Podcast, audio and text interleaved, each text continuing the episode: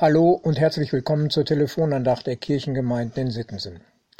Schön, dass Sie dabei sind, liebe Hörerinnen und lieber Hörer, am Freitag, den 15. Oktober. Heute ist die Losung für den Tag ein ganz knapper Satz. Du sollst deinen Nächsten nicht bedrücken. 3. Mose 19, Vers 12. Ist dieser so kurze Satz auch schnell und einfach zu verstehen? Ich denke, so einfach ist das gar nicht. Für mich stellt sich zum Beispiel die Frage, wo fängt denn die Bedrückung an? Oder anders gefragt, was ist denn Bedrückung? Bedrückend finde ich, wenn eine Familie bestehend aus Eltern und drei Kindern, bald sogar vier Kinder, weil die Mutter zurzeit schwanger ist, wenn also diese Familie auf engstem Raum, nämlich nur zwei Zimmer und einer kleinen Küche, zusammenleben muss. Bedrückend finde ich, wenn diese Familie sich bei Nachbarn einen großen Kochtopf leihen muss, weil sie selbst nur kleinere Töpfe und nichtmals einen entsprechenden Topf für eine Familienmahlzeit besitzt. Nun könnte man schon einwenden, bevor ich weitere Zustände aufzähle, die bedrückend sind, halt stopp, wer ist denn der Bedrücker? Ja, der ist schwer auszumachen. Wer weiß schon, dass solche Familien in Sittensen wohnen.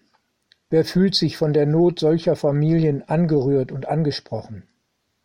Wer ist bereit, sich gedanklich mit der Not anderer zu beschäftigen?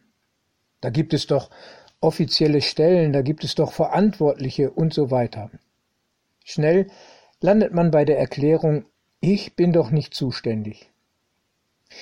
Liebe Hörerinnen und liebe Hörer, mir reicht das irgendwie nicht aus. Diese Erklärung und Entschuldigung möchte ich nicht gelten lassen. Das wirkt auf mich wie ein Wegducken und Weggucken, so nach dem Motto, ich tue doch niemandem was Böses. Das ist zwar ganz, ja, auch nicht ganz verkehrt, dem anderen keinen Schaden zuzufügen, doch Jesus ermöglicht uns darüber hinauszugehen. Was Jesus sagt, ist mehr als das altbekannte Sprichwort, was du nicht willst, dass man dir tut, das füg auch keinem anderen zu. Hier geht es um das Vermeiden, geht es darum, etwas zu lassen. Jesus schätzt dagegen die Möglichkeit, etwas zu tun. Seine Motivation ergänzt die Losung für heute und findet sich im Lukasevangelium Kapitel 6 Vers 31.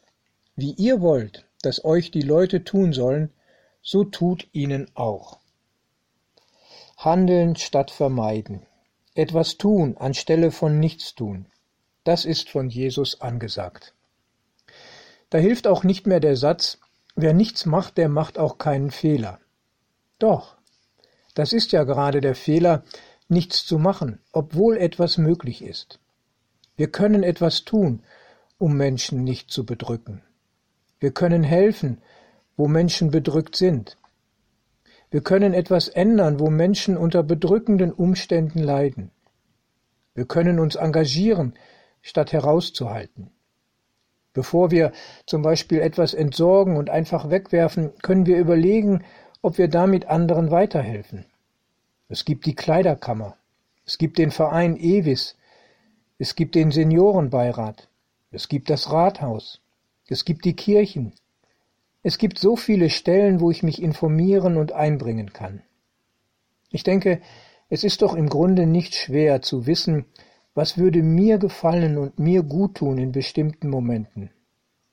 Warum fällt es denn so schwer, dasselbe anderen entgegenzubringen? Liebe Hörerinnen und liebe Hörer, wir merken wieder einmal, dass Losung und Lehrtext uns herausfordern und nicht so leicht wieder loslassen. Ich wünsche Ihnen noch gute Gedanken und wenn möglich konkrete Schritte. Herzlich grüßt Sie Ihr Pastor Ralf Schöll.